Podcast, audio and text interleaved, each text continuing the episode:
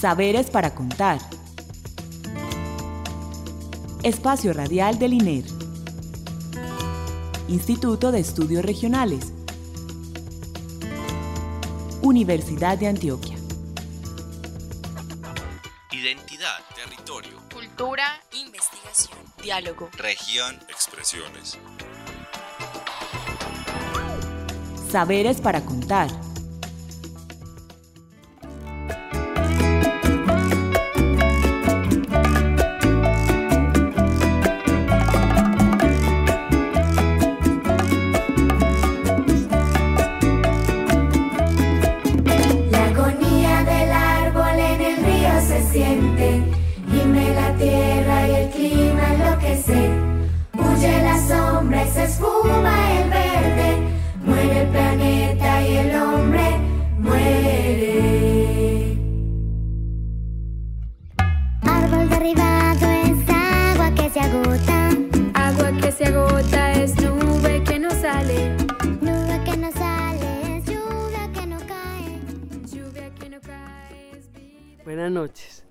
Les damos la bienvenida a nuestro programa Saberes para Contar, el espacio radial con el que el Instituto de Estudios Regionales comparte con ustedes los saberes que producimos en el INER, las alianzas que establecemos para producir esos, esos conocimientos y demás experiencias que traen pues, nuestros invitados a esta cabina. Eh, le damos las gracias a Alexis Ramírez por la asistencia técnica y la bienvenida a nuestras dos invitadas de hoy, Alex Patricia González. Buenas noches, Alex. Buenas noches, Clara, ¿cómo has estado? Bien, gracias. Un poquito pues afónica. Alex es licenciada en Pedagogía Infantil y también es artista plástica. Nuestra otra invitada es Lida Sepúlveda, licenciada en Ciencias Sociales y Maestría en Estudios Espaciales. Buenas noches, Lida. Clara, ¿cómo estás? Alice, muy contenta de estar nuevamente por acá. Bueno, muchas gracias a ustedes por venir. Recuerden que este es el cuarto programa de la serie Gestión Ambiental y Paz Territorial. En el primer capítulo eh, hicimos una introducción general pues con nuestros invitados al- en qué consistía pues como todo este proyecto. En el segundo nos referimos a la comunicación como una forma no solo de herramienta, sino de producción de conocimiento eh, territorial sobre la gestión ambiental y el territorio con nuestros dos comunicadores, Jorge Rocha y Nelson Ramírez. En el tercer capítulo nos referimos específicamente a la territorialidad Tamies con Lida Sepúlveda y Camilo Domínguez, que nos mostraron pues como toda la dimensión de esa zona norte. Y hoy nos vamos a focalizar específicamente en la región Cenufaná donde nos concentramos también para este ejercicio de entender la gestión ambiental y la paz territorial. Bueno, entonces les preguntamos a nuestras invitadas qué es esa zona de Cenufaná, de qué se trata y bueno, qué es esa zona. Bueno, Clara, es, la zona del Zenufaná la comprenden los municipios que están ubicados en el Magdalena Medio y el nordeste antioqueño. Digamos que esta es una, una territorial donde podemos identificar una serie de, de- conflictos o de dinámicas que están asociadas eh, a temas como la ganadería, eh, eh, minería y también digamos como dinámicas que han estado asociadas al conflicto armado eh, cuestiones que desde hace algunos años vienen siendo eh, evidenciadas y trabajadas por las organizaciones sociales a través pues, de procesos de gestión ambiental eh, en, las cuales, digamos, las mesas ambientales han ocupado un lugar muy importante para la identificación de, de estas, de estas dinámicas en aras a generar, digamos, unos agenciamientos también territoriales que les puedan mm, posibilitar generar mm, acciones, soluciones, acciones de mejoras, involucrándose también con otros actores y administraciones municipales y hasta con Corantioquia, pues que ha hecho parte fundamental del proceso.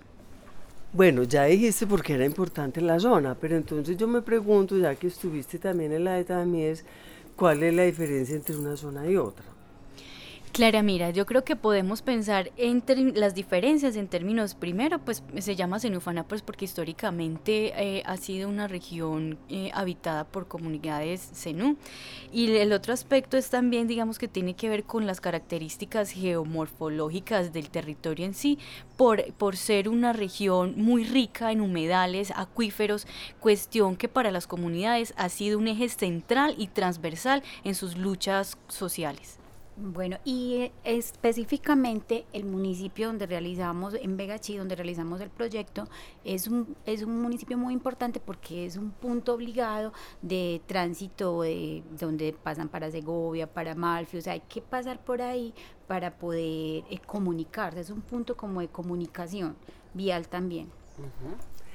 Bueno, y que ustedes específicamente, yo sé que a diferencia de Tamíes y de Panzenú, como vamos a hablar en el último programa la semana siguiente, eh, ustedes se enfocaron en los niños y en los jóvenes. Otra particularidad de esta territorial, de esta de esta territorial, ¿cierto? Pues específicamente con este proyecto que de gestión ambiental y paz territorial. ¿Por qué niños y jóvenes aquí? ¿Por qué? Eh, te voy a contar. Lo que pasa es que básicamente la primera infancia, pues toda esa etapa y la juventud es una etapa muy importante del ser humano y es una, etapa de formación, es una etapa en la cual podemos empezar a adquirir hábitos, eh, adquirir este momento como toda esa parte cultural también y por eso quisimos enfocarnos en, este, en, esta, en esta etapa pues de, del desarrollo, ¿cierto? Y también queríamos, pues, eh, porque estos grupos son grupos en los que pocas veces se les pregunta qué opinan ellos sobre la paz, sobre los conflictos ambientales. Muchos de los niños, inclusive durante el proceso, nos decían, ve, qué rico esta experiencia, porque a nosotros nunca, ni siquiera, ni siquiera en, en el colegio nos preguntan qué opinamos de la paz y de todo lo que está pasando actualmente, pues como en el gobierno, en cuestiones de política, ¿cierto? A ellos no les preguntan sobre eso y que se les cree un espacio para conversar sobre todo lo que está pasando en sus municipios es súper importante. Pero igual podríamos hacer en Tamíes o en, en, las otras territoriales. ¿Por qué se resolvió? ¿Eso fue una decisión de Corantioquia o del INER? Trabajar con niños y con jóvenes. Pues mira, te contamos que pues Corantioquia ha venido desarrollando un proyecto formativo que se llama Guardianes de la Naturaleza. Entonces digamos que ese es el antecedente. ¿Qué se quiso eh, en este proyecto concretamente? Bueno, identificar en algún municipio un grupo guardián de la naturaleza que se quisiera fortalecer. Y entró allí, pues, esta Zenufana y concretamente con Vegachi para aprovechar también que allí había una, digamos, un escenario que había que empezar a enriquecer, que era la ludoteca ambiental. Entonces se quiso aprovechar que queríamos también dentro de este proceso hacer un acompañamiento de una ludoteca ambiental y dentro de ese espacio generar un espacio de encuentro eh, y de interlocución con niños, niñas y adolescentes del municipio de Vegachí.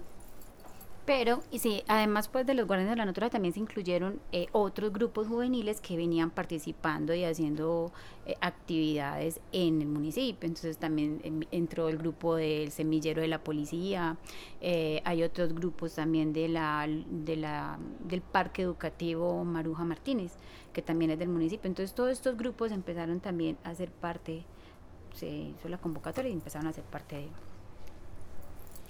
Pero ¿quién los convocaba? O sea, ellos, ellos se fueron antojando, fueron llegando, fueron viendo, porque ahora nos van a contar, pues que yo sé que pintaron murales, hicieron un montón de cosas. Entonces la gente se fue entusiasmando o fue que fue convocada específicamente, porque me parece como muy interesante la dinámica, Alex. Bueno, eh, la, primero se hizo una convocatoria desde la ludoteca. Cuando ya se entonces se formó la, la ludoteca, se hizo una convocatoria. Eh, Pero eh, quiero, mm, volvamos a la ludoteca, era un proyecto que ya estaba marchando. No. no, eso fue propio, eso fue una iniciativa, del INER.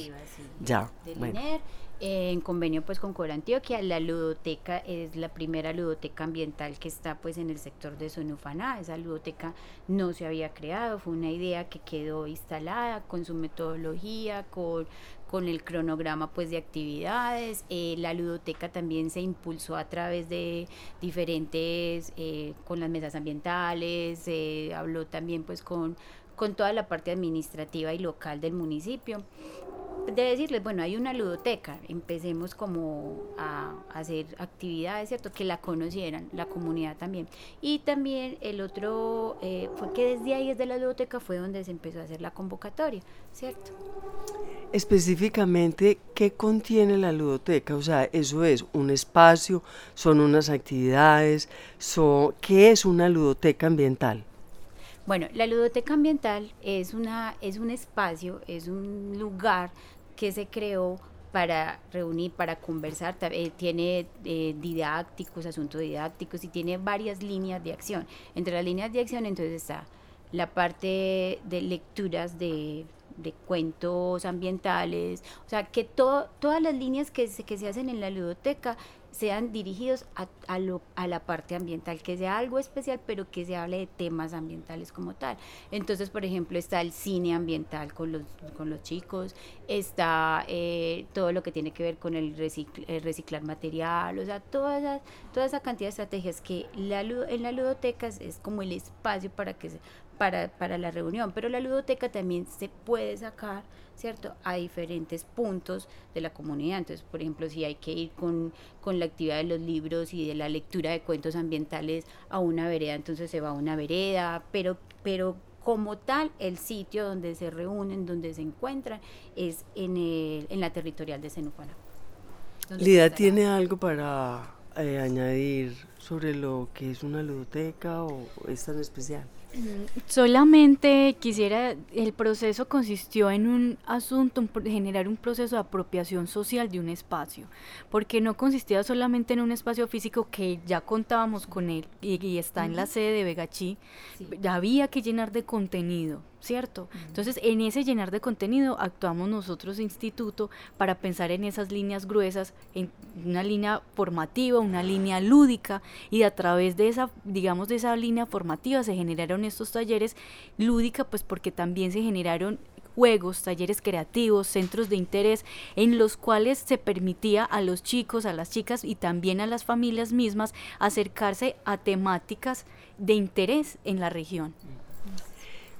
Bueno, yo vi fotos en donde las veía pintando murales, haciendo carpintería, en la calle con los niños, mm, vimos niños de la mano de la policía ambiental, o sea, ¿qué fue ese montón de cosas que hicieron? Hablemos concretamente de esas prácticas concretas y, y la intencionalidad de cada una de ellas. Bueno, eh, todo eso que tuviste en las fotos, en las experiencias, básicamente fue una metodología que quisimos aplicar en el semillero, es una metodología artística. ¿Por qué escogimos la metodología artística? La metodología artística es un, es un potencial creativo muy significativo, es una herramienta valiosísima porque además de eso permite que los niños con sus diferentes personalidades se expresen, se expresen a través de la pintura, se expresen a través de un dramatizado. Entonces ellos pueden explorar muchas muchas de, de, las habilidades que tengan también, ¿cierto? Entonces si yo no soy buena de pronto para, para el dramatizado, soy bueno para expresarme pintando. Entonces había que darle la posibilidad a los niños de que exploraran, pues, entonces, ¿cómo lo hicimos? A través de una metodología artística. Eso fue lo que viste. Además de eso, pues también el, explorar el asunto del semillero. Eh, hay una experiencia muy bonita de por qué el semillero, entonces, ¿qué es para ustedes el semillero cuando iniciamos? Entonces, cuando empezamos este, este proceso, ellos decían, ah, semilla, eh, la semilla es, es cuando uno, uno planta y nace algo, y, pero nosotros aquí como semillero vamos a empezar a crear ideas. Esa va a ser, eso va a ser lo que nosotros vamos a plantar. Muchos de ellos hacían esa, ¿cierto? Como esa relación entre la semilla como tal que nace y que va a surgir una, una planta, pero para ellos era su semillero porque ellos iban a empezar a sembrar y a sacar ideas, que era lo que iban a plantar. Entonces esa fue la relación que hicimos y por eso viste también todas esas fotos pintando, bien, en dramatizados. Eh, bueno, una pregunta también muy, me parece muy clave eh, lo, con relación a lo que dijo Alex ahora de Vegachi como un centro, ¿cierto? Por donde uno se puede desplazar hasta el nordeste, eh, al nordeste lejano, pero también a esta parte de Amalfi. Bueno, la pregunta es, ¿Otros municipios de la territorial Senufaná llegaron a ser parte de estos semilleros o esto fue una actividad específicamente concentrada en Vegachí? Mm, Clara, mira, es importante tener en cuenta que en Senufana hicimos tres procesos. Uno es el semillero, el segundo es la apropiación de la ludoteca y el tercero fue un encuentro con líderes ambientales de los diferentes municipios que conforman a Senufaná. Entonces digamos que eso fue un componente también muy importante allí porque fue ver cómo nos encontramos en Vegachí gente de, de diferentes municipios, Puerto Berrío, de Amalfi, Caracolí, eh, Puerto Nare, en fin, alrededor, exactamente. Entonces con los líderes también generamos unos, un proceso muy rico de identificación de esos conflictos ambientales, pero además un reconocimiento de esos agenciamientos que ellos ya están haciendo allí en los municipios. Y mucho de lo que decían los líderes es, la importancia de, de acoplarse con procesos de educación ambiental, donde los niños y las niñas son ejes fundamentales para generar estos tipos de, de procesos. Entonces ellos también si bien en estos municipios no se, no se hicieron semilleros, ellos sí recalcan la importancia de pensar estos semilleros allá en sus municipios. Entonces digamos que también hay, hay unos horizontes de expectativa que en los cuales ellos están cruzando para mirar qué posibilidades hay de hacer estos acompañamientos en los municipios. De hecho, yo quiero interferir ahí mm, porque cuando se hizo el encuentro de líderes, el grupo de semillero estuvo presente con ellos y les contó la experiencia a los líderes de, las, de los otros municipios. Les contaron la experiencia, entonces ellos quedaron muy entusiasmados y quieren llevar esa experiencia a, su, a sus territorios. Entonces, eso es pues importantísimo, la proyección que hay que hacer con, con el semillero. ¿Qué es para ti la paz? Tener un ambiente sano y sin guerra. No tener más conflicto alguno. Vivir en paz para que, no, para que no, ya no se vean tanto las peleas ni nada. La paz es un ambiente de serenidad y tranquilidad. La paz para mí es uno estar en armonía, eh, estar en comunidad con todos y no pelear, y no pelear y, y ya vida. Es nuestra responsabilidad hacer sus sueños realidad.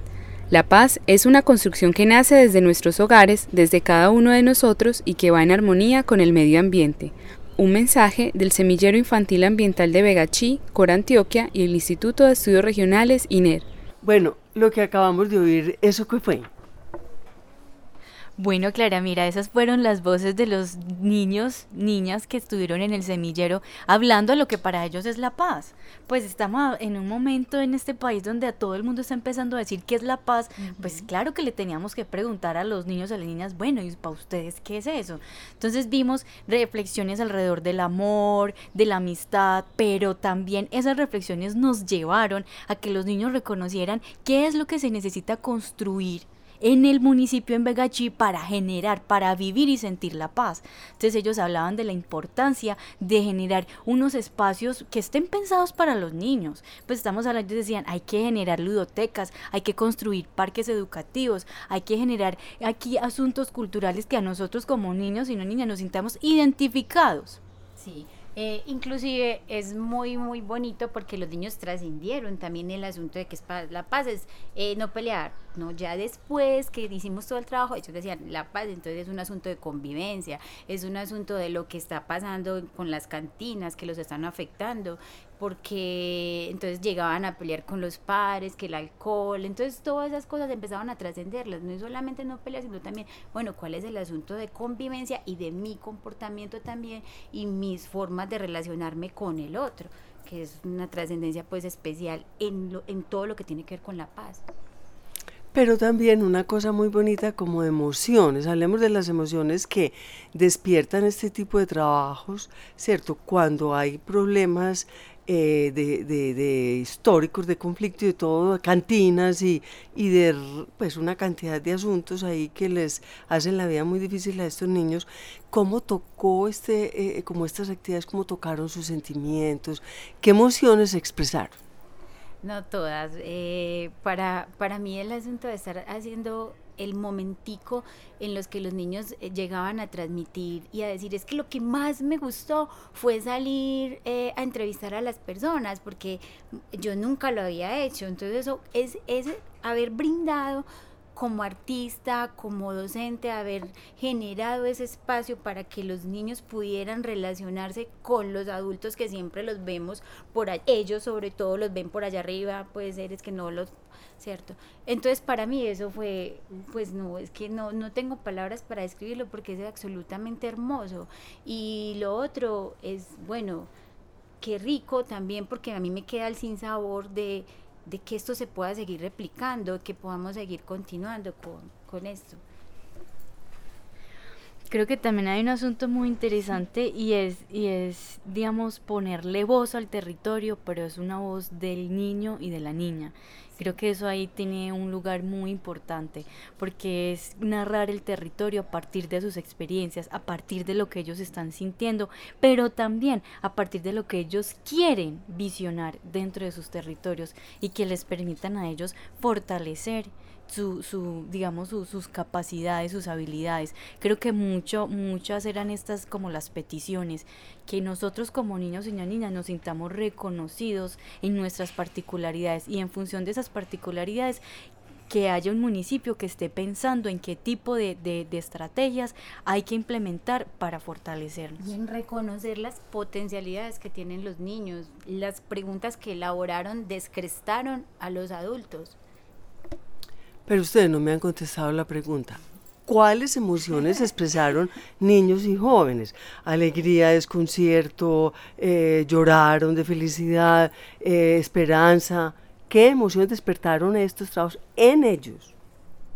La emoción de la, de la esperanza, sobre todo, como tú lo acabas de nombrar, fue esperanza, porque ellos quieren hacer de su territorio territorios más felices, espacios para ellos, donde ellos puedan tener eh, una convivencia, donde puedan participar, que no todo lo que sean son cantinas, son borrachos, ellos quieren otras cosas para ellos. Entonces la emoción para, eh, y hablar con ellos en ese momento y generar ese espacio fue, sí, esperanza, ay, sí podemos hacer algo, era lo que los niños decían.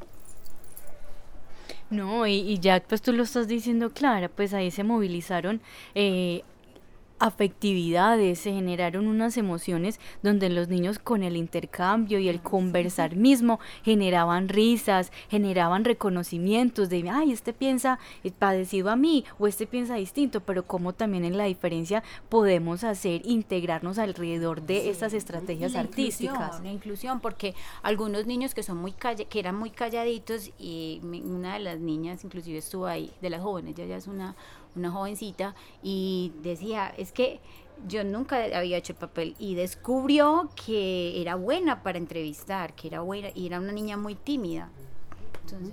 o sea, propiciaron alegría, generaron como posibilidad de encuentros, nexos.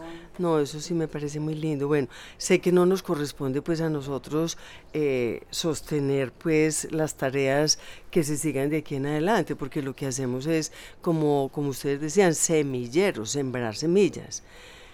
¿Qué posibilidades ven como de continuidad? Sabemos que hay limitaciones de recursos, de platas, o dejamos eso para otro programa cuando vayamos a ver qué ha pasado por allá, pero qué se asomaba de posibilidades de que esto se continuara con la administración municipal o con otras entidades involucradas, o es que es un trabajo que tenemos por hacer para integrar otros, otras organizaciones o instituciones, o sea, cómo, cómo podemos continuar con estos procesos, que no queden trucos.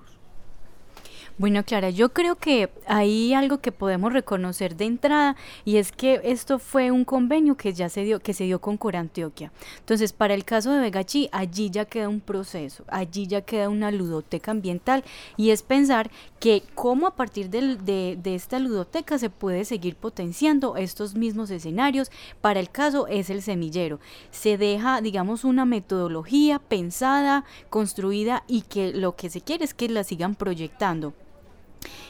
Ya lo otro de pensar en, en, generar este semilleros o estos tipos de apuestas en otros municipios, creo que eso ya también vendrá de la mano con las comunidades que están interesadas y, y desde la articulación que se puedan hacer con otras instituciones, sea universidad, sea la misma Corantioquia, para, gener para seguir generando estas sinergias que como vemos generaron demasiados aprendizajes eh, en este ejercicio. Creo que también hay otro aspecto para resaltar y es que igual también la gente, las comunidades, las organizaciones sociales, las mesas ambientales quieren potenciar este tipo de, de, de estrategias de educación ambiental y ellas están en toda la capacidad de poderlo hacer y muchas de ellas lo hacen sin ni siquiera contar con recursos, solo porque hay un interés. Entonces creo que también eso ahí hay que reconocerlo y ahí es cuando tendríamos que llegar a universidad corporación a mirar cómo conectarnos. Bueno, no, eh, brindarles pues todo el agradecimiento a Liner por este, por brindarnos pues este espacio, eh, por haberme permitido participar de este proceso tan maravilloso como fue eh, el semillero infantil, la creación de la ludoteca.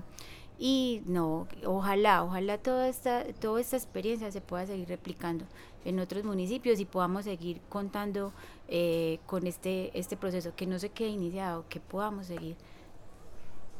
Bueno, no, al contrario, gracias a ustedes, a Alex por su presencia en este programa, a Lida, eh, muchas gracias a las dos, eh, también le damos las gracias a Alexis Ramírez por la asistencia técnica, a Alicia Reyes por la realización, Lida y Alex, buenas noches.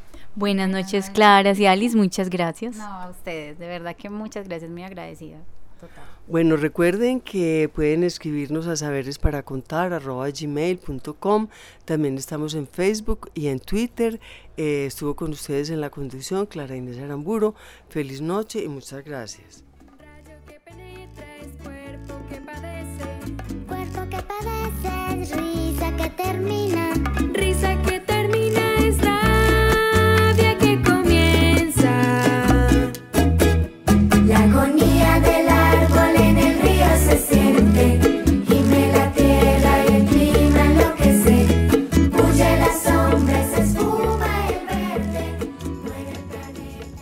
Saberes para contar. Espacio Radial del INER. Instituto de Estudios Regionales. Universidad de Antioquia. Identidad, territorio, Cultura, investigación, diálogo. región, expresiones. Saberes para contar.